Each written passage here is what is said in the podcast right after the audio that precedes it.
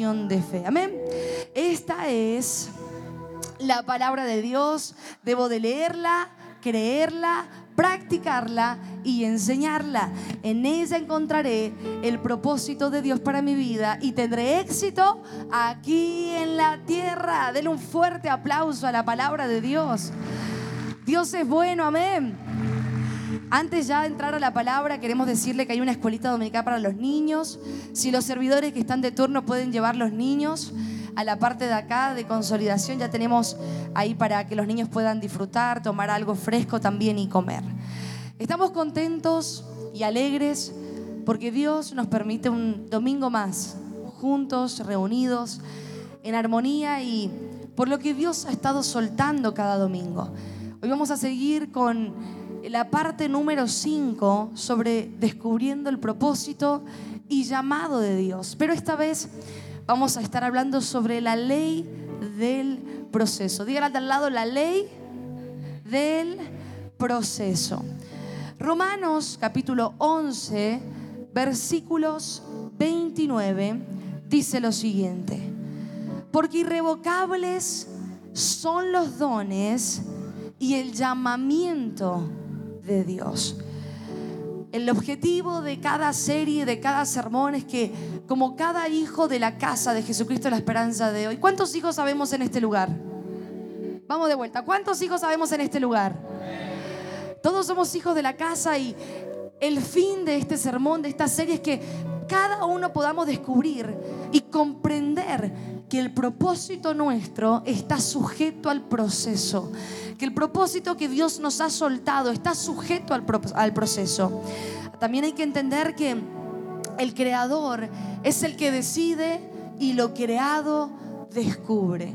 Por eso estamos con esta serie de mensajes que ha sido totalmente impactante en estos domingos, que yo estoy más que segura que Dios ha tocado vidas, que Dios ha transformado corazones, que hay personas que se han ido después del servicio tal vez a descansar y Dios le ha hablado a través de sueños, de visiones. Dios te está llevando a descubrir el propósito para tu vida, pero hay que comprender que una vez descubierto el propósito de Dios, hay un proceso que tenemos que pasar. El proceso es necesario en nuestras vidas. Nada de, lo que nosotros podemos llegar a conocer, nada de lo que nosotros podamos llegar a ver, ha llegado a un fin sin antes haber pasado un proceso. Entonces, ¿qué es importante que comprendamos en este domingo?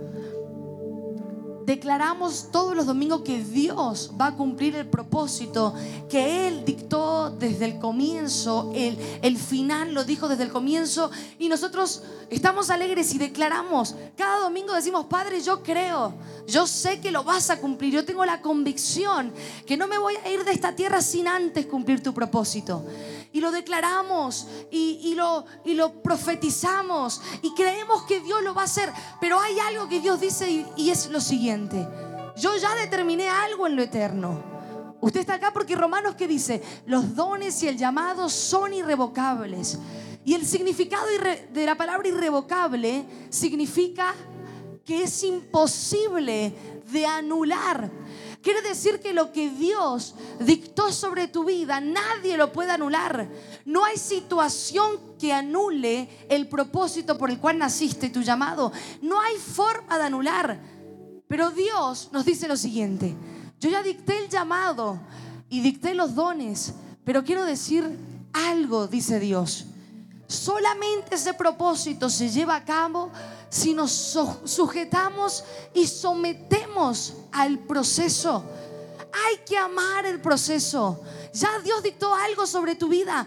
En el cielo ya Dios dictó lo que usted va a llegar a ser, lo que usted ya es. Ya Dios dio un designio, ya Dios dio una asignación. Pero el que decide si se cumple en la tierra, decirle al lado, sos vos. No, pero decíselo con el dedo profético, decirle, sos vos. El cielo ya determinó que usted va a ser un líder de éxito. Ahora, en la tierra, ¿quién determina si es un líder de éxito? Dígalo fuerte.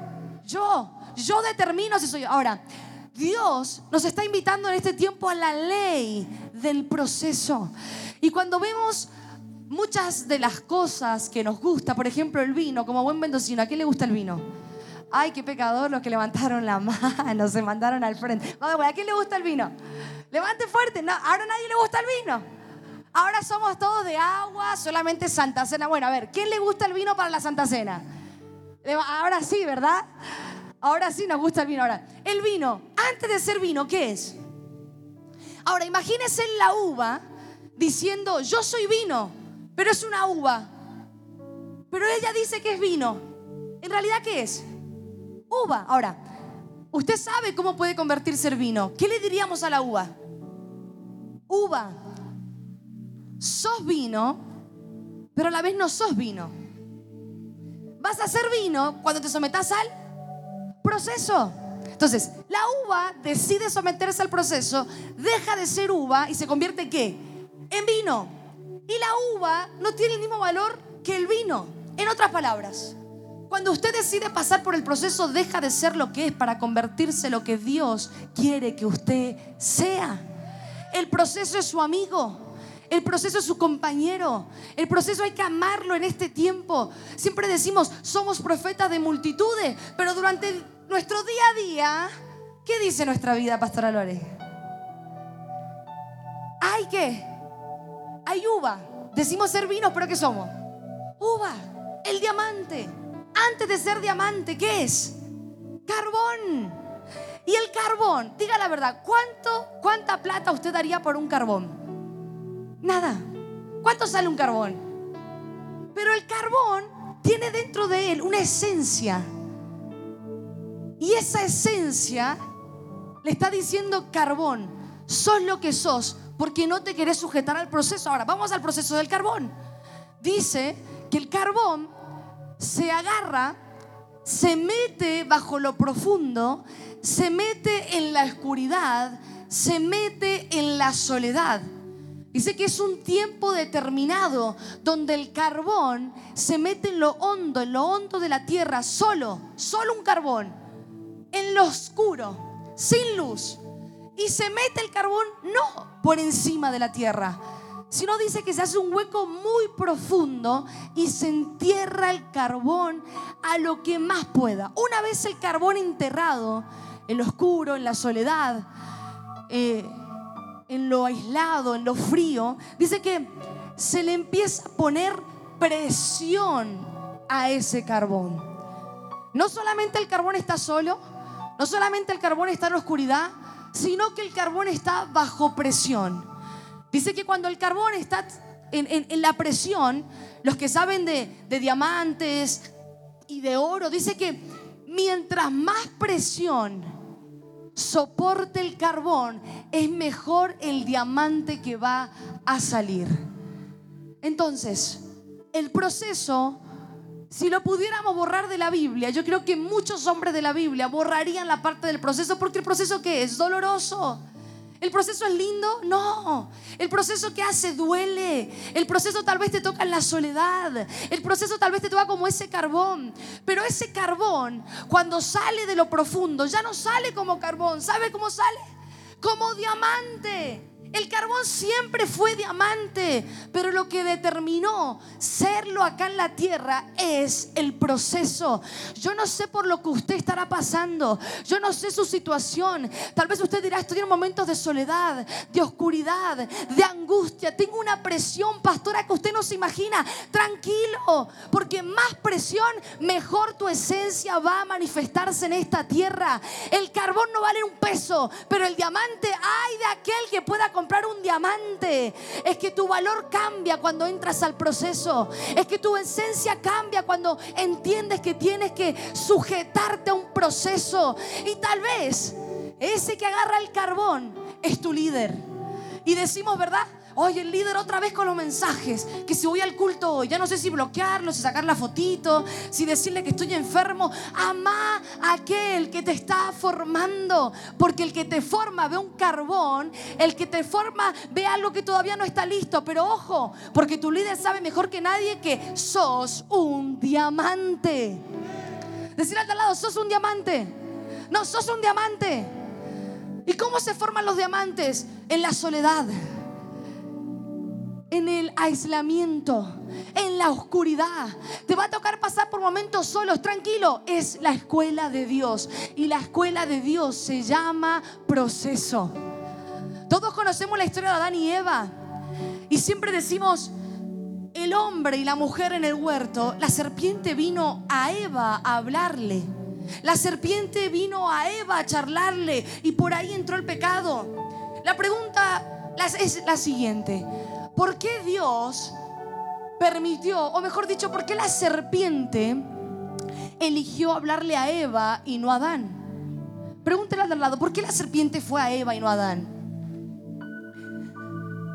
Y la Biblia nos relata que cuando Dios crea al hombre, dice que cuando lo crea lo hace imagen y semejanza a Adán. Y dice que Dios le da una ordenanza a Adán y que le dijo, Adán, de todos los árboles del huerto podés comer, excepto de dos. Habían cientos de árboles, excepto de dos. Del árbol del bien y del mal, de la vida. No, no comas de ese. Adán, ok Dios, entiendo, perfecto. Pero de repente Dios dice, pasó el tiempo y Dios dice, no es bueno que el hombre esté solo. Entonces dice Dios, haremos una ayuda idónea. Adán duerme, se acuesta en el suelo, Dios lo hace caer en un sueño profundo y saca a la mujer de su costilla. Cuando saca a la mujer de su costilla, al siguiente capítulo, dice que ahí entra la serpiente. Y la serpiente fue a Eva, no porque Eva era débil, no porque Eva era mujer, no, la serpiente va a hablarle a Eva porque sabía que Adán había sido formado por Dios, pero Eva solamente fue informada. En otras palabras, hay gente que tiene mucha información y poca formación y esa gente es la que es fácil de engañar. Dejate formar porque el diablo elige a aquellos que son puro conocimiento pero cero formación. No importa cuánto sepas, hay una formación que Dios quiere darte. Hay algo que Dios quiere enseñarte. Hay algo que Dios quiere transmitirte y nos va a tocar servir y estar en los baños y dar la bienvenida a la gente nueva y nos va a tocar limpiar el domo y no importa lo que usted sepa, no importa sus títulos. El diablo le teme a la gente que está formada. Porque sabe si usted que sabe el diablo, que sabe que si usted se deja formar, usted no se deja engañar rápido. Y Eva estaba informada, no estaba formada. Decir al lado, ¿de qué vale tanta información si hay poca formación? La formación viene de parte de Dios. Yo conozco gente que se sabe la Biblia de memoria o no? Y que vos le hablas de todo, eh, eh, el, todólogo, ¿verdad? Vos sabés que yo fui albañil, yo también fui albañil. Vos sabés que yo cocino, yo, yo fui chef. Vos sabés que un día, a mí también, lo saben todo. ¿Le ha pasado alguna vez? Que lo saben todo, pero viene el día malo y ¿de qué le vale saberlo todo? Si lo que nosotros nos va a sostener es la formación que Dios nos dé. Si lo que usted y a mí nos va a sostener es el proceso que Dios nos dé. Eso es lo que vale ser formado por Dios. Todo tiene un proceso. La Biblia dice que en Génesis todo tuvo un proceso. El problema nuestro cuál es? Que queremos esquivar el proceso. Que el diablo nos hace sentir cuando estamos un poco presionados. El diablo nos hace y nos dice, mejor, es mejor que, que, que te salgas. Porque tal vez te piden mucho. Tal vez la escuela de proceso que Dios haya colocado en tu vida es tu líder, es tu pastor de red, es tu escuela de discipulado. Tal vez te llegó una mala nota y te dijeron, mi hermano, mi hermana, dos veces usted rindió, va a tener que recursar. Y ahí va a, a relucir qué hay dentro, de qué estamos hechos. Son procesos. Ya Dios determinó algo en lo eterno, pero para que eso se cumpla en la tierra hay un proceso. Y Dios, la Biblia nos dice que Dios no suele estar tan interesado en lo instantáneo, sino que prefiere el proceso. Decir al lado, Dios no es un Dios microondas. Estamos en una generación microondas, una generación rápido. Tenemos hambre y nos encontramos en la casa y no queremos salir. ¿A quién llamamos? Pedidos ya, delivery, ¿verdad? Tenés que hacerte un té, pero acá que irva el agua, ¿qué hago? ¿Meto el té con el agua fría? Al microondas. ¿Lo han hecho? Nadie yo sí lo hago cuando estoy apurada. Tal vez malísimo. Pero ¿qué hacemos? ¿Queremos todo? Rápido. Queremos todo. Ahora, Dios es un Dios que le gusta fuego lento. Dios no es un Dios de lo instantáneo. Y quiero que veamos rápidamente el libro de Éxodo y nos habla que el proceso es inevitable. Su, su palabra es muy clara y nos enseña que si nosotros queremos brincar o saltar un proceso, Dios lo que nos va a hacer es devolvernos al principio. Repito, si queremos saltar y brincar un proceso, lo que Dios va a hacer con nosotros es devolvernos al momento cero. El proceso es inevitable. En Éxodo capítulo 2, versículo 10 al 12, vamos a leer la historia de un hombre que yo creo que todos conocemos y que nos va a impactar a nuestras vidas.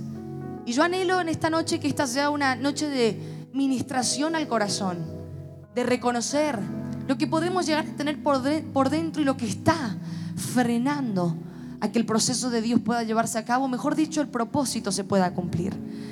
En Éxodo capítulo 2, versículo 10 al 12 dice, cuando el niño creció lo suficiente, se lo llevó la hija de Faraón y él se convirtió en el hijo de la hija del Faraón. Ella le puso de nombre Moisés, porque dijo, lo saqué del agua. Cuando Moisés creció, fue a ver a su gente y vio que los obligaban a trabajar muy duro. Un día Moisés vio a un egipcio golpeando a un hebreo y miró Moisés a ese egipcio y como vio Moisés que no había nadie alrededor, mató al egipcio y enterró su cuerpo en la arena. Wow. Moisés, él sabía que sabía que había algo dentro de él por el cual había nacido y que Dios lo trajo a esta tierra para manifestar lo que en el cielo terminó. Pero ¿qué pasó?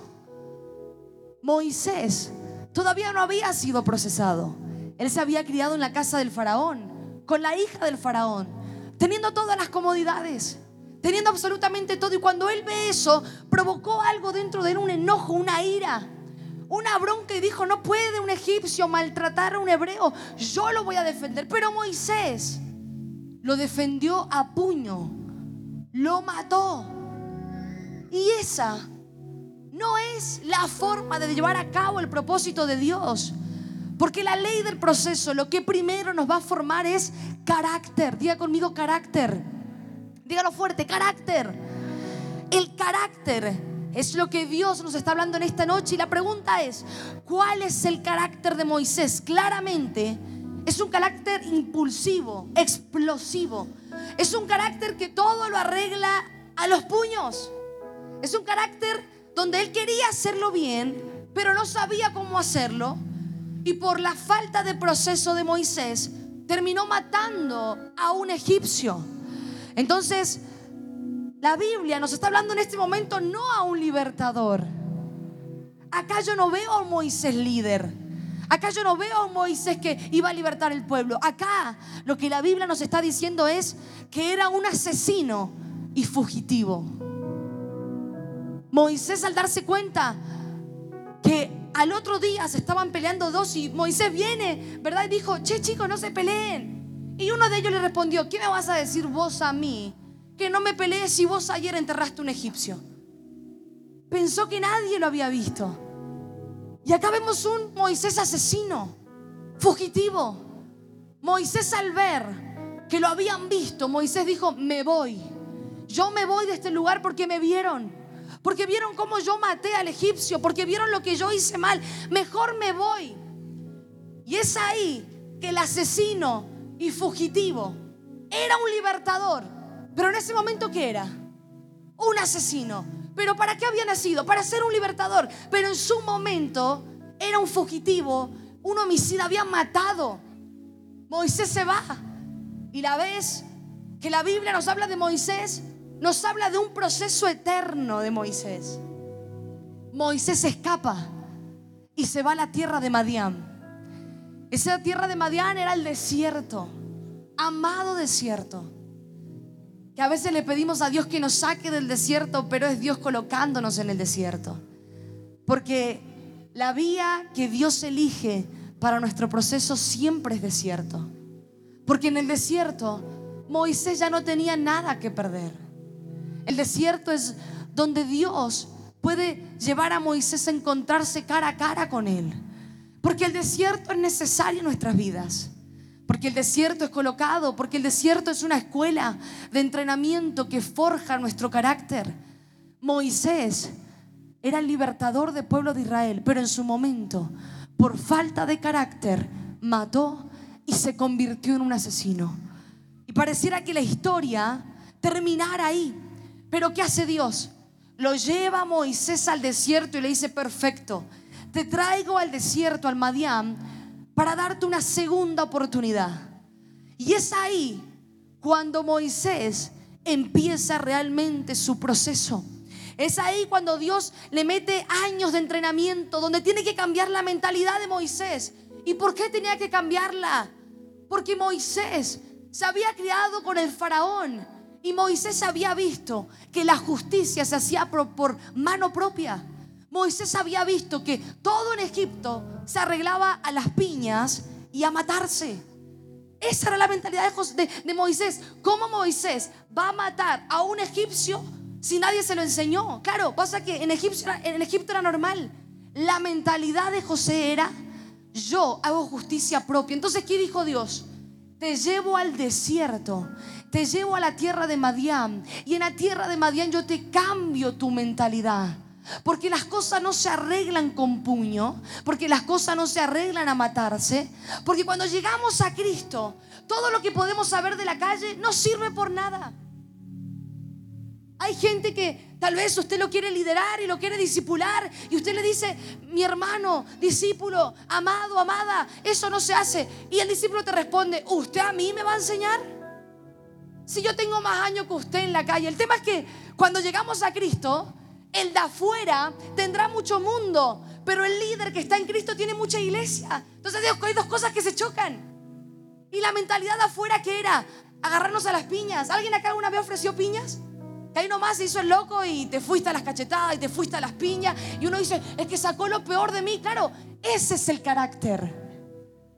Eso es carácter. Cuando viene la presión, ese es el carácter. Cuando ves que ya no podés llegar a fin de mes, ¿qué sale de tu corazón? Cuando ves que tu discípulo se fue de tu célula, ¿qué sale de tu corazón? Cuando ves que la situación en tu casa no cambia, ¿qué sale de tu corazón? Eso es carácter, lo que viene a, relucir ahora. Imaginemos a un Moisés que liberta al pueblo de Israel en el mismo momento, a sus 40 años, cuando mató a un egipcio. ¿Qué hubiese hecho? Desastre. Es lo que aprendió. Él dijo, no, yo sé esto. ¿Y qué hace Dios? Agarra a Moisés a sus 40 años de edad y lo mete al desierto. El desierto es necesario. Iglesia, el desierto es la escuela que mejor podemos pasar. El desierto te enseña lo que libros no te pueden enseñar. El desierto te enseña lo que YouTube no te puede enseñar. El desierto te enseña a formarte, a capacitarte y a decirle a Dios, Padre, ya no quiero ser esto. Y él sabía que era el libertador de Israel, pero en su momento que era un asesino. Es que el desierto viene a nuestras vidas para manifestar lo que realmente somos. Moisés no era un asesino, Moisés no era un fugitivo, Moisés era el libertador del pueblo de Israel. Pero él creyó que era un asesino. Quiero decirles algo, esto es para alguien que está acá. No solo que tu familia dice que sos, no solo que tu matrimonio dice que sos, no solo que la gente que te rodea dice que sos. Hay algo dentro tuyo que se va a manifestar. No solo que los otros opinan, hay algo dentro tuyo que se va a manifestar, pero es en el desierto, donde Dios te quiere solo, donde Dios te quiere aparte, donde Dios te quiere bajo presión, porque cuando te vean salir del desierto, la gloria no es para el hombre, sino que la gloria siempre será para Dios. El diamante se procesa solo. No hay compañeros de proceso. Esto es solo. Y cuando el diamante sale, por el carbón no daba nada, pero por el diamante está en vidrieras. ¿Usted está listo para estar en vidrieras? No, ¿usted está listo para que su valor crezca? Es el desierto. Todos en Egipto dijeron, Moisés es un asesino, Moisés es un fugitivo, Moisés mató a un egipcio, Moisés no tiene carácter, Moisés es lo peor. Pero entró en las manos del alfarero y Dios dice, no sos lo que el pueblo dice que sos. No importa lo que hayas hecho, hay algo dentro tuyo, una esencia mayor. No sos lo que hiciste en tu pasado, sos lo que Dios dice que sos. Moisés pudo haber matado, Moisés pudo haber huido, pero hay algo en lo eterno que ya estaba declarado y en lo eterno estaba declarado que él iba a ser libertador del pueblo. No sé cómo, pero Dios lo iba a cumplir. Sí, y Moisés decidió meterse a la escuela del desierto, donde ahí se forjan líderes, donde ahí se forjan valientes, donde ahí se forja el ministro. Metámonos al desierto, porque el desierto va a manifestar nuestro propósito acá, en la tierra. Si Dios lo dijo, Él lo va a hacer. Si Dios lo dijo sobre tu vida, lo va a hacer. Pero hay que aceptar proceso. Hay que aceptar proceso. Es que pastor, a mí me dicen en mi casa que soy un alcohólico. Sos un pastor de multitudes, pero soy un alcohólico. Es que hasta que no te sometas al proceso no vas a dejar de ser un alcohólico. Pastora, soy una persona que consume todo el tiempo y pornografía y esto, pero yo tengo un llamado. Hay un fuego dentro mío que no me deja abandonar la iglesia. Me las mando, pero vuelvo. Hasta, hasta que no te sujetes al proceso, no vas a dejar de ser lo que sos para llegar a ser lo que Dios ya tiene destinado para ti. Métase al proceso. Valoremos al líder que Dios nos ha colocado, al pastor. Ellos nos están forjando. Ellos nos están moldeando. Son ellos, es el proceso.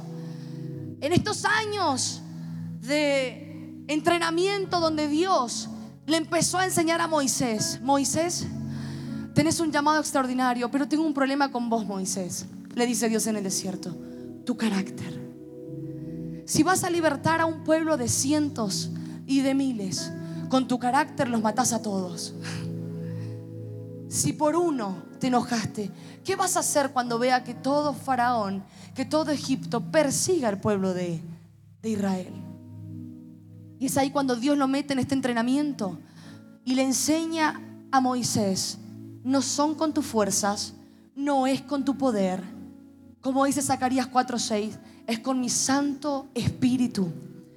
La única manera de poder nosotros llegar a expresar lo que Dios ha colocado en nosotros es con el proceso. Hay algo dentro tuyo. Naciste con algo extraordinario. Hay un emprendedor dentro. Vos sabés que sabés y te levantás con ese sueño y decís que ganas de emprender un café, que ganas de emprender una zapatería, que ganas de salir a vender tortitas. Hay algo dentro tuyo pero que todavía no sale a la luz porque falta proceso. Sigue diciendo su Biblia que su palabra que Moisés se va. Y cuando entra Moisés al, al desierto, parecía que fuese algo rápido lo que Dios iba a hacer. Pero Moisés entró con 40 años y salió con 80 años.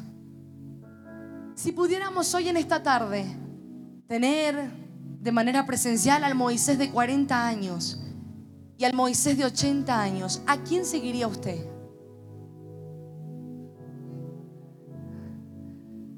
Pero el Moisés de 40 está fuerte, está joven, se la sabe toda. Pero el Moisés de 80 está barbudo. Y el Moisés de 40 tenía un puño en su mano porque mató al egipcio, tenía una espada, donde se la enterró. Pero el de 80, ¿qué tenía? Nada. Qué ilógico, ¿no? Es que Dios nos lleva hasta ese punto de no tener nada. Porque Dios sabe que Moisés pasó 40 años creyéndose que era todo, 40 años dudando de lo que él era, para después pasar 40 años sabiendo que de un don nadie, Dios puede hacerlo todo. Y tenemos a un Moisés barbudo, ya no con un puño, sino con un qué? con una vara. Es que líderes, estamos en este lugar. Cuando Dios nos lleva al desierto, lo primero que incrusta en nosotros es un corazón pastoral. Ya no era el corazón del asesino y el fugitivo. Ya no era un Moisés que quería arreglarlo todo con las piñas, sino un Moisés donde Dios dijo, en el desierto te enseñaré a usar la vara y a pastorear. En el desierto, Moisés, donde no te quedó nada, porque Moisés lo era todo. Criados con egipcios, el mejor, la mejor educación, el mejor palacio. Pero como dice Pablo, cuando conocí a Cristo, todo lo que tenía antes de Cristo lo tengo por basura. Wow. Y Moisés se la sabía todo, hablaba excelente. ¿Sabe qué pasó cuando Moisés entra al desierto? Dice que empezó a ser tartamudo. Ahora, qué humillante para Moisés ser el hijo de un egipcio, criado en los palacios, la mejor educación, el mejor idioma, pero cuando entró al desierto se quedó sin nada y empezó a tartamudear. Y es que Dios Permite situaciones en nuestra vida, iglesia, para que dependamos 100% de Él. Dios, si nos ha sacado algo es porque no, lo necesitamos. Si Dios nos ha sacado amistades porque no eran de Dios. Si nos ha sacado un trabajo es porque no era de Él. Porque Dios nos saca y nos aparta en esa escuela de carácter. Y usted dirá, pero pastora, ¿qué tiene que ver carácter con el llamado que tenía Moisés? Es que iglesia hay algo importante en esta noche que tenemos que saber. Es que el carácter protege tu propósito. Carácter protege tu llamado. Carácter te hace no negociar lo que Dios te entregó. Carácter es la cobertura de tu llamado. Podemos tener muchos dones, podemos tener muchos talentos, podemos tener muchas habilidades, pero sin falta de carácter, lo que el don abre por la falta de carácter se cierra. ¿Cómo es nuestro carácter ante la situación que atravesamos? Yo sé y usted sabe que Dios a usted lo llamó. Yo sé y usted sabe que hay algo dentro suyo que esta generación necesita. Porque nació en este tiempo, porque nació en este año. Yo sé y usted sabe. Pero Dios dice, no quiero hombres y mujeres que anhelen la fama, sino que anhelen la escuela de quebrantamiento, que es el desierto. Porque el carácter va a protegerte en momentos difíciles. Cuando viene la tentación y te quiere empezar a, negociar y vos por dentro decís, pero soy un líder de multitudes, pero tengo un don profético, pero tengo un don de, de evangelista, mi corazón arde cuando doy la célula, pero aparece el pasado, pero aparece la tentación. Y es ahí cuando un hombre de carácter se para y dice, yo no voy a negociar lo que Dios ha colocado en mi vida. Un hombre con carácter no negocia los valores, no negocia las convicciones, no negocia lo que Dios ha depositado. El carácter es el que protege tu propósito. Si usted sabe que sabe que tiene un propósito, desarrolle rápido carácter. Si usted sabe que sabe que tiene un llamado y le digan, mi hermano, mi hermana, desaprobó este examen, va a tener que recursar. Piense por un momento adentro y diga, o el puño de Moisés o la vara de Moisés. O le meto una piña a la pastora Agustina o con la vara me abro el camino y paso sobre tierra seca. Usted decide. Pero cuando le digan, che, mira, te vamos a tener que disciplinar, te vamos a tener que sacar del trabajo, usted por dentro, con un carácter firme, amando el desierto. Usted tiene que recordar esta frase. Carácter protege propósito. Con mi carácter no dejaré que nada ni nadie toque mi propósito. Hagan lo que me hagan. Digan lo que me digan. Mi carácter va a proteger de tal manera el propósito que lo voy a manifestar, que lo voy a manifestar y lo voy a manifestar. Usted va a manifestar lo que Dios le dio, pero necesita carácter pastora, necesito un tiempo. No, necesita carácter. Necesito bajarme de los 12. No, necesita carácter. Es que, pastora, carácter. Porque la vida no fácil, la vida es difícil. Y la vida, lo que nos hace a nosotros en Cristo, en el cristianismo, es desarrollar carácter. Que nada ni nadie te pueda mover, porque en el infierno te conozcan por un hombre y una mujer de carácter. No, no sé si usted lo agarró. Que el infierno diga, no te metas con Adán, porque Adán tiene formación. Vete con Eva, con Eva porque tiene, tiene solamente información. Que su cabeza no solamente guarde conocimiento e información, desarrolle formación. Yo anhelo Tal vez muchos dirán que el infierno me oiga y me conozca por un hombre de oración. Y oramos un montón, pero te mandan a los baños. Yo no nací para el baño. Usted sabe que yo donde estudiaba, en el instituto bíblico, yo tenía un compañero que era muy famoso. Es cantante, muy famoso. Y un día estábamos lavando, a mí me hacían lavar, me hacían cortar cebolla. Lo que nunca hice acá lo hice allá. ¿Vieron cuando las madres dicen otra casa haces lo que nunca hace acá? Es verdad. Y yo me acuerdo que una zapatilla que dejaba fuera del lugar, a picar cebolla. Ay Dios, ese era mi desierto. Yo decía, mandame otra cosa, pelear con un demonio. No, me mandaban, encima me mandaban a picar cebolla antes del culto para que entrara al culto con cebolla y que todo el mundo sepa que soy una desordenada. Ese era el fin. Y picabas hasta que prendí. La zapatilla va a su lugar. Y me mandaron un día a la cocina. Había que servirle a 300 alumnos y lavar los platos de 300 alumnos, las cucharas y tenedores de 300 alumnos, limpiar el plato de 300 alumnos. Yo estaba limpiando el, y, el, plato y estaba silbando. Ya, ya está, dije, bueno, ya está. Estoy acá en la casa del alfarero. Encima, cuando usted entra al lugar, dice bienvenidos a la casa del alfarero. O sea, no hay otra. Y estaba lavando y se me acerca este, este chico y me dice, ¿por qué lava los platos? Y mirá, vos sos hija de pastor y mira la iglesia que tienen tus viejos. Nada que ver. Me parece que te olvidaste quién sos. Entonces yo lo miro y le digo, ¿y vos por qué no lavas los platos? Porque yo no nací para lavar vasos. Así me planteó. Entonces yo lo miré y por un momento pensé y dije, ¿cuántas veces nuestra posición nos hace creer que no necesitamos formación? Y voy a decir algo un poco duro. Pero voy a aprovechar que no está mi papá y lo voy a decir. Aunque me escuchen la grabación, papi, si lo escuchás, perdón. Que esté cerca del apóstol no le hace que usted no necesite formación. Que usted sea amigo de las hijas de los apóstoles no le hace que usted no necesite formación. Al contrario, más formación. Cuando este amigo me planteó esto, yo le dije a él, ¿vos sabés cómo llegamos a esa iglesia? No, me dice. ¿Querés que te cuente cómo llegamos? El apóstol Fabián, y el apóstol Claudia se ponían guantes y destapaban los baños tapados, siendo los apóstoles.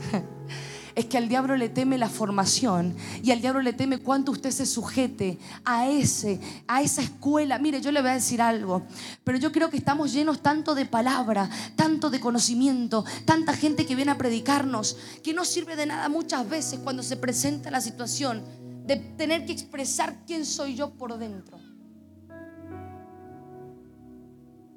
Por eso Dios tiene una escuela. Dios tiene una universidad. Que no todos, que no todos se inscriben en esa universidad. Más bien, muy pocos se inscriben. En realidad nadie se gradúa casi. Son contados. Dios tiene una escuela porque no tiene hombres y mujeres quebrantados de corazón. Más bien tiene otro tipo de hombres. Tiene hombres y mujeres que afirman ser la autoridad de Dios y no lo son. Son hombres que dicen estar quebrantados de corazón y no lo están.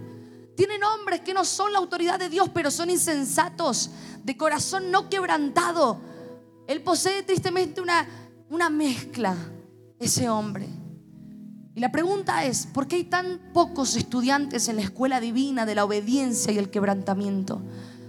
Porque todos los que están en esta escuela deben sufrir mucha aflicción. Moisés se va al desierto y es ahí donde empieza realmente su proceso. Y es que antes que Dios nos use grandemente, Él debe tratarnos profundamente. Este es un mensaje con pocos aplausos, pero es un mensaje necesario.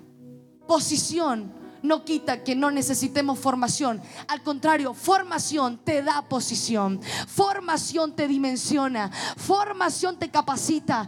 Formación te transiciona. La formación. Y el rey David nos puede dar una cátedra de formación. Ahí, donde nadie quería estar. ¿Quién estaba cuidando ovejas? David. Y los hermanos, ahí está el tonto David, el más chiquito, el David cuidando las ovejas. Donde nadie quería estar, ¿quién estaba ahí? David. Porque David sabía, estoy en mi escuela de formación. Puede parecer para muchos de nosotros, de ustedes que estamos en este lugar, de los que vemos aquí, que tal vez te sentís tonto por lo que estás haciendo, por el servicio que estás otorgando, porque tal vez te comes los domingos enteros en este lugar. No sos ningún tonto. Dios te está preparando en esa escuela para posicionarte en cosas grandes. Comerte un domingo acá no sos tonto. Comerte dos servicios no sos tonto. Llegar temprano, irte último no sos tonto. Cuando salgas de esa escuela, ay, cuando salgas de esa escuela, vamos a ir todos detrás del tonto. Que nadie menosprecie tu servicio en los baños. Que nadie menosprecie tu servicio en la escuelita dominical. Que nadie menosprecie liberación. Ay, hay tener la bolsita nomás. No, es una escuela de preparación. Estoy cuidando ovejas. Estoy lavando la oveja. Le estoy poniendo aceite a la oveja. Qué tonto, todo lo de liberación todo el día. Tonto, el tonto David terminó reinando por sujetarse al proceso de Dios. El tonto. Tonto, déjame que me preparo con las ovejas, porque a vos y a mí nos van a venir el mismo Goliat, pero vos y yo somos distintos. No, no, no, lo voy a repetir de vuelta. David, cuidando ovejas, preparándose, mató un oso, mató un león. Y cuando vino un Goliat, ya estaba curtido David. Tonto, ninguno de los que se preparó, ninguno de los que se preparó por años para pelear con Goliat pudieron matar como un tonto mató a Goliat. Su palabra dice, si seguir a Jesús me hace ser tonto, soy el más tonto de los tontos, porque Dios usa a los sabios para avergonzar y usa lo vil y lo más menospreciado para exaltar. Dios te va a exaltar este año 2024. No sos ningún tonto por estar aquí. Dios te va a exaltar.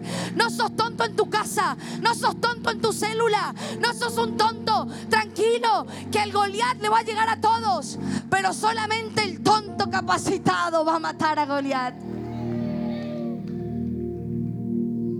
Tonto. Y los hermanos, ahí lo que está con las ovejas. ¿Qué se iban a imaginar que un David que pastoreaba ovejas iba a matar un Goliat? Vamos a lo que es. Si pasara en la actualidad, creo que ni nosotros apostaríamos por alguien que cuida ovejas que mate un Goliat. Pero los otros estaban llenos de armadura, llenos de armas, llenos de, toda la armadura del ejército. Eso estaban, ellos estaban ahí. Y David el tonto cuidando ovejitas. Ahora entendemos por qué Dios nos manda a la escuela del desierto. Porque no importa lo que portes, es al contrario. Importa lo que menos tenga, Dios te usará más. En el desierto Moisés tuvo que renunciar a todo. No le importó su título, no le importó su escuela, su educación, su familia, que era un prestigio, su familia, que venía de bien, que vivía en oro, que no le importó nada. Dios lo llevó al desierto. David, los hermanos preparándose para matar a Goliat. Pero el que estaba con las ovejas lo terminó matando. Es que quiero que entendamos esto. Lo que Dios nos regala en la escuela del proceso de el desierto no son cosas materiales, son cosas inmateriales, cosas espirituales, cosas esenciales, cosas que empezarás a portar, no en tus manos, no en tu cabeza, no un casco, portas lo esencial y es la palabra profética de Dios. David sabía que sabía que estaba ungido y en medio del desierto era el tonto, pero él por dentro decía, soy el ungido de Dios y, y estaba todo ahí mal, pero él soy el ungido de Dios y todos se burlaban de él, pero soy el ungido de Dios. Y el ungido de Dios pasó por el desierto. Otra vez sale en la Biblia que David fue al desierto. Y el ungido de Dios fue al desierto y fue procesado por Dios. Cuando Samuel viene y elige a David y lo unge, su palabra dice, y Samuel dijo, este es mi ungido. Dios ungió a David. Pero ¿dónde volvió David? A pastorear ovejas. ¡Ey! Que te digan una palabra profética que no cambie tu esencia. No pisotees a todo el mundo porque te dijeron que te vas a las naciones. No trates mal al de al lado porque te profetizaron que serás un empresario millonario. Cuando David lo ungieron, se volvió a las ovejas porque David dijo, todavía no estoy listo, pero va a llegar mi tiempo. Me estoy preparando, me estoy capacitando, me estoy quebrantando, estoy muriendo. Estoy porque sé que va a llegar el día que voy a estar en el palacio con el rey. Y ese día llegó. Y Saúl conoce a David y empieza su tormento. Y Saúl entró a la verdadera, eh, David, perdón, David nos puede dar una cátedra de formación. Y David entró a la verdadera escuela de formación. Entra al palacio. Sus hermanos ya le habían hecho la vida imposible. Su padre ya le había hecho la vida imposible. Pero eso, pero eso que David estaba pasando tuvo el carácter suficiente para proteger su llamado. Y aunque sus padres, aunque sus hermanos dijeron lo contrario de David, David mientras estaba con las ovejas estaba aprendiendo a proteger su llamado con su carácter. Y su familia le deseó lo peor. Y no solamente faltaba eso, sino que entra David al palacio con quien se encuentra con el rey Saúl. Y que resulta que ahora Saúl le tenía envidia a David. No era suficiente con sus hermanos, ni con sus hermanos, ni con sus, ni con sus padres. Ahora el desierto, la escuela de formación, le suma un rey loco llamado Saúl. Cuando David dijo, perfecto, llegó mi llamado para cumplir, se encuentra con Saúl. Y Saúl le tenía envidia y lo quería matar. Ahora, pobre David. Salió de pastorear ovejas, escuchando palabras maldichas, escuchando burlas. Pasa al palacio y el rey lo persigue. Y el rey Saúl dice, tráigame a David que lo quiero matar. Y David se quedó firme en su lugar, porque si hay algo que a David le sobraba, era carácter. Todo el mundo se fue. Lo estoy resumiendo rápido. Todo el mundo se fue porque el rey se volvió loco. Quería matar a todo el mundo. Y todos empezaron a ir y le dijeron, David, ¿tú te vas a quedar? ¿Y saben qué respondió David? Dios me puso en este lugar y me preparó años pastoreando ovejas, venciendo osos, leones y Goliat, para cuando venga el día difícil, yo decida quedarme, pese a que todo el mundo se vaya. Porque si hay algo que el cielo respeta, es un hombre y una mujer de carácter. No, de vuelta. Si hay algo que al diablo le teme, es un hombre de carácter no de intercesión, no de oración, no de ayuno, sino de carácter. Carácter. Y se sostuvo. Y Saúl le hizo la vida a cuadros. Y David dijo, Dios me colocó acá. Cuando se venga tu día malo en tu red, no te cambies. Dios me colocó acá. Cuando se venga tu día difícil con tu pastor y tu líder, no te cambies. Dios me colocó acá. Tu líder puede estar loco, como Saúl. Tu pastor puede estar loco. Pero quiero decirte algo. Los hermanos, los padres y Saúl, todos trabajaban en conjunto para cumplir el propósito de Dios de David acá en la tierra. Todo lo que, todo, todo, todo, todo, dice Romanos 8:28. Todo malo que pueda pasar, todo ayuda para bien. Todo. No renuncies. Antes de irte, desarrolla carácter. Lo que el diablo hace es querer sacarnos y querer movernos. Y querer venir con pensamientos de tomarnos un tiempo. Y querer venir con pensamientos, pero Dios nos dice en esta noche, antes de usarte grandemente, yo tengo que tocarte profundamente. Carácter, carácter protege propósito. Carácter protege llamado. Carácter protege visión.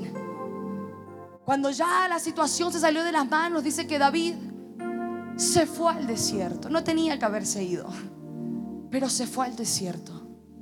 ¿Y saben qué? Ahí en el desierto, ahí en, en lo escondido, por la situación. Porque lo que el diablo quiso hacer era sacar a David del propósito, porque estaba esto de gobernar. Todavía estaba Saúl, no podía gobernar, había un rey, pero estaba esto de gobernar. Y ese chiquitito, a David, lo saturó, se fue a esconder al desierto. ¿Y sabe qué dice su palabra? Que en medio del desierto aparecieron aquellos que abandonaron a Saúl y llamaron tonto a David por quedarse. Y empezaron a gritar, ¿dónde está el ungido? ¿Dónde está el ungido? Buscando a David. ¿Dónde está el ungido? Ay, tal vez estás escondido por situaciones que te han perseguido. Tal vez te has escondido en este año 2023 por situaciones que te han saturado. Tal vez te ha ido a una cueva, a la cueva de Adulam como se fue David, porque te hartaste. Te cansó tu casa, te cansó tu mamá, te cansaron tus hijos, te cansó tu situación, te cansó tu misma célula. Pero quiero decirte algo, el llamado y el propósito son irrevocables. Donde quiere que te encuentras, hay una voz que te grita, ¿dónde está el ungido? ¿Dónde está el ungido? ¿Dónde? ¿Cuántos ungidos hay en este lugar? ¿Cuántos ungidos hay en este lugar?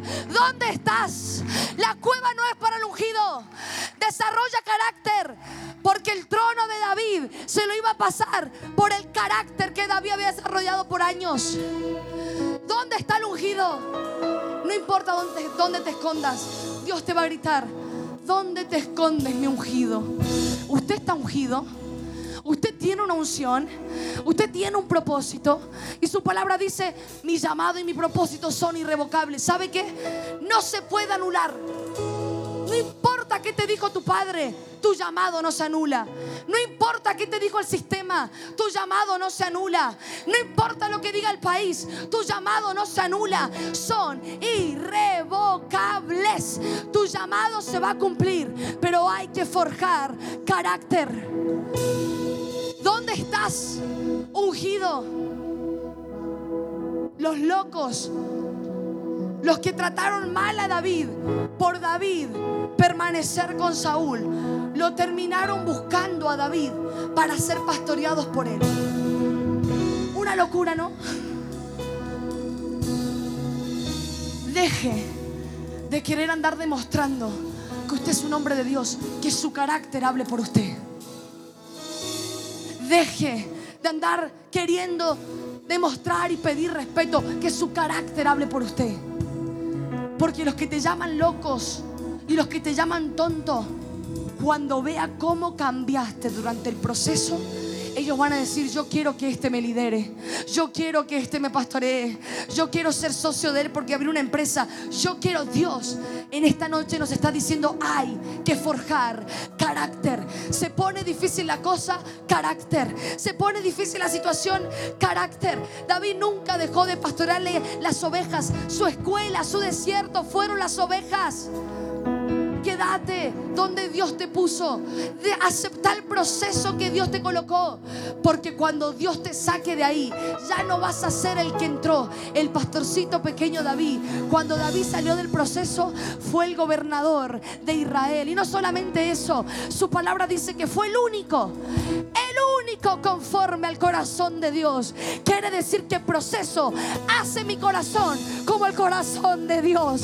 Quiere decir que el proceso hace mi corazón como el corazón del Padre. ¿Qué proceso te enseña que, que, que tener materialmente no sirve de nada? Que poseer no sirve de nada. Proceso te enseña. Mientras más menos de vos haya, más de Dios hay en tu vida. Acepte proceso. Sométase a un liderazgo. Sométase, sométase a un pastorado. Cuando Dios empieza a hablar y, y dice, que Moisés, y quiero ir rápido, carácter es alguien que lidera su vida. Y dice que Moisés entra al desierto 40 años. La pregunta es, ¿de qué depende mi tiempo en el proceso? Tal vez usted dirá, pastora, estoy eternamente en este desierto. ¿Cuándo voy a terminar? Usted, Dios, determina que usted entra al proceso, pero usted determina cuándo salir del proceso. ¿Qué determina mis años de proceso? Lo determina mi obediencia, mi compromiso y mi fidelidad. Moisés se encontró en el desierto 40 años. Podría haber estado menos, pero Dios trabajó en su orgullo, en su ego. Es que lo que Dios hay algo que aborrece es la altivez. Su palabra dice, antes de la caída viene la altivez. Dios destrozó a Moisés. Entró un orgulloso, entró un asesino a esa escuela, entró un fugitivo, pero el que se graduó de esa escuela dice que era el hombre más manso de la tierra. Es que ¿qué estamos esperando para aceptar un liderazgo? Hay que reconocer que hay algo que no nos gusta cuando nos llama la atención. Y el que atrasa el proceso es uno. Y el que atrasa su, su manifestación es una. Moisés vino a ver el mar abierto a través de su vara y pasar con el pueblo de Israel haciéndolo libre 40 años después. A sus 80 años, Moisés se había graduado de esa escuela. Pero uno determina cuánto tiempo pasa en esa escuela. El carácter de un hombre es su destino. El carácter protege tu propósito. El carácter es la fuerza más poderosa que alguien puede tener porque protege su vida, su liderazgo y su legado. Si yo ya hay algo que anhelo y creo que también usted que sea conocido en la tierra porque se mantuvo firme y la peleó hasta el final y nada ni nadie lo sacó de su propósito. Van a venir días difíciles, no abandones su célula. Van a venir días tristes, no abandones el preencuentro. Van a venir días complicados, no abandones el módulo. Mantenerte firme porque tenés que proteger tu llamado. Firme firme. El carácter es el destino de un hombre. En el desierto es donde nuestras cicatrices se convierten en medallas y nuestra debilidad se transforma en fortaleza y nuestra impotencia se transforma en capacidad. Es ahí donde en el desierto lo que tanto te hoy es tu mejor sermón y tu mayor prédica. Haz de tus heridas el mejor mensaje para esta, para esta generación. Protege tu llamado, tu propósito se va a cumplir. Yo declaro en esta noche que este año 2024 no vas a empezarlo como el año 2023. Vas a entrar a esa escuela, esa escuela del desierto, esa escuela de soledad. Vas a entrar por, por algo que o por alguien que te decía que no valías un peso. Pero cuando salgas de esa escuela van a pedir tu liderazgo, van a pedir tu posición de mano van a pedir tu oración. Ay, yo no sé cuántos, cuántos agarran esto, pero entraste como un carbón. 2024 saldrás como un diamante, saldrás como un diamante. En la presión se forjan, en la presión rabra más allá. Serás un diamante de Dios. Soporta la presión, soporta la presión.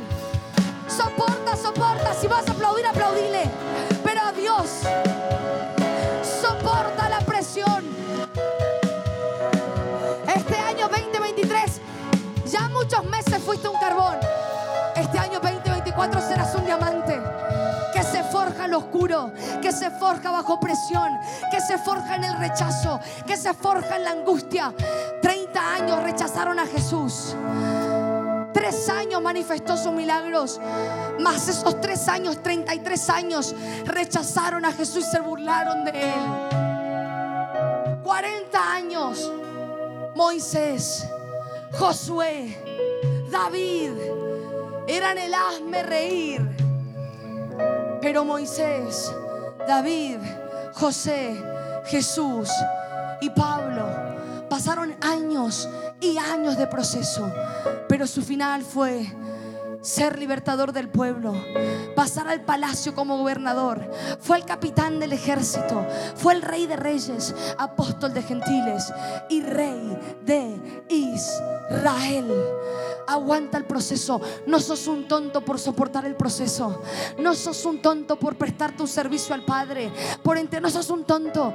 Dios, el cielo, te conoce por el carácter que está forjando en este tiempo achica distancias. Entraste a una escuela del desierto, que tus compañeros también sean alumnos de esa escuela. Soporta. Jesús soportó la cruz porque lo que estaba haciendo era forjando un carácter.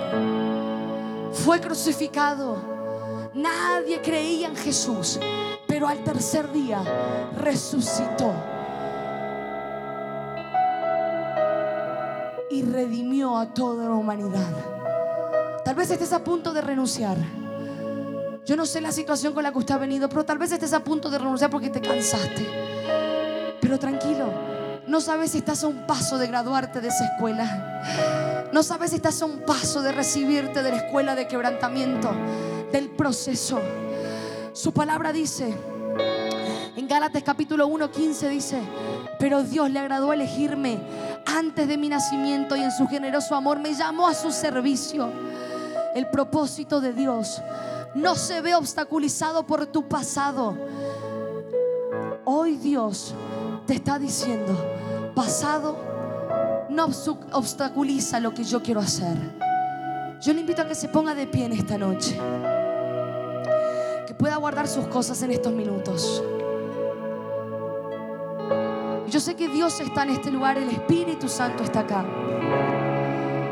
Y lo que hemos notado en este tiempo, en estos meses que estamos acá en Mendoza, Argentina, con la situación que se está viviendo, mucha gente perdió sus esperanzas. Perdiste tus sueños. Carácter protege propósito. Forjemos carácter Hagámonos fuertes en Cristo. Todo lo podemos en Cristo que nos fortalece. Eres fuerte. Dios te ungió. No te escondas. Él te ungió. El desierto transforma de a poco. El, el, desierto no va a acelerar el proceso, pero la eficacia del desierto es indudable. El desierto es donde Dios tiene sus mejores planes. En el desierto es donde Dios nos prepara para recibir lo que tanto hemos anhelado y hay que estar listos para el peso de gloria que Dios te va a soltar en este año. Por eso recobra fuerzas, porque Dios nunca te desechó. Dios en el desierto te estaba reciclando. Dios en el desierto te estaba volviendo a construir. El desierto, el proceso Dios está en esta noche. Hay corazones cansados. Tal vez dirán, yo no sé qué hacer, pastora. No sé ni para qué he nacido. Tal vez usted no quiere ser líder. Tal vez usted dice, yo no me animo a liderar. O mejor dicho, no quiero asumir la responsabilidad de ingresar al desierto. Pero si usted tiene su casa, su casa en la que usted vive habilitada, abra su casa. Déjese pastorear por un líder. Deje que su casa llegue otra gente. Pastora, es que yo no soy líder y no sé si quiero. Perfecto, tranquila. Un líder es lo que necesitamos para poder formarnos, porque Dios colocó hombres y mujeres. Necesitamos abrir casas, que Mendoza se haga nada para Cristo. Y usted tiene un propósito grande en su casa. Se va a predicar el mensaje de Dios en su casa. Se va a formar ministros en su casa. Se va a ver una escuela del desierto donde forjan carácter y, ministros. Tal vez usted viene los domingos y usted dirá, pastor, no me basta con un domingo. Claro que no, porque no naciste para ser un dominguero. No naciste para asistir un domingo, irte a tu casa, comer asado, acostarte y ver fútbol. No. naciste para algo más. Y usted sabe que sabe que usted nació para algo más. Pero el precio de ese algo más se llama proceso. Hay dos opciones. Nos iremos de esta tierra con la incógnita de qué habrá pasado o qué hubiera pasado si me hubiese sujetado al proceso. O dos, me voy de esta tierra habiéndolo entregado todo en el proceso. Usted elige y yo elijo cómo partir de esta tierra. Pero usted es clave para esta generación. Si usted no es líder, pero tiene su casa, acérquese a alguien y dígale, yo quiero abrir mi casa. Quiero que se predique el Evangelio. Quiero que mis hijos lleguen. Hay algo más. Termina el año 2023 y usted no nació solamente para venir un domingo y volverse, no. Usted nació para desarrollar su potencial. Pero para poder descubrir nuestro potencial hay que dejar nuestra prepotencia. No lo sabemos todo. Decirle al lado, vos y yo no, no sabemos todo. Hay que reconocer que necesitamos estar en las manos del alfarero. Yo en esta tarde, antes de irnos, yo quiero hacer un llamado en esta tarde. Yo quiero orar por aquella persona que dice, pastora, yo he estado en el desierto. He tenido pensamientos de abandonar. He tenido cansancio. Quiero retomar el liderazgo, pero hay algo que no me deja. Hoy Dios te dice, como le dijo a David, ¿dónde estás ungido? ¿Cuánto tiempo más vas a, vas a huir del proceso? ¿Cuánto tiempo más vas a huir? Si te has quedado inactivo, corre al frente. Si has entrado al proceso, corre al frente. Si te cuesta entrar al proceso, corre al frente. Yo quiero orar por usted. Corra, corra, no tenga vergüenza, no espere que nadie corra. Yo quiero orar por usted. Yo quiero que usted se vaya libre del miedo, del temor. Yo quiero que usted se vaya libre en esta tarde del orgullo, del ego, de lo que no nos permite avanzar. Yo solamente quiero hacer ese llamado. Aquel que diga, he estado peleando con mis fuerzas. Yo necesito al Espíritu Santo. Yo ya no puedo más. Pastora, yo ya no puedo más. Es ahí, en esa frase de yo ya no puedo más, es donde Dios se empieza a glorificar.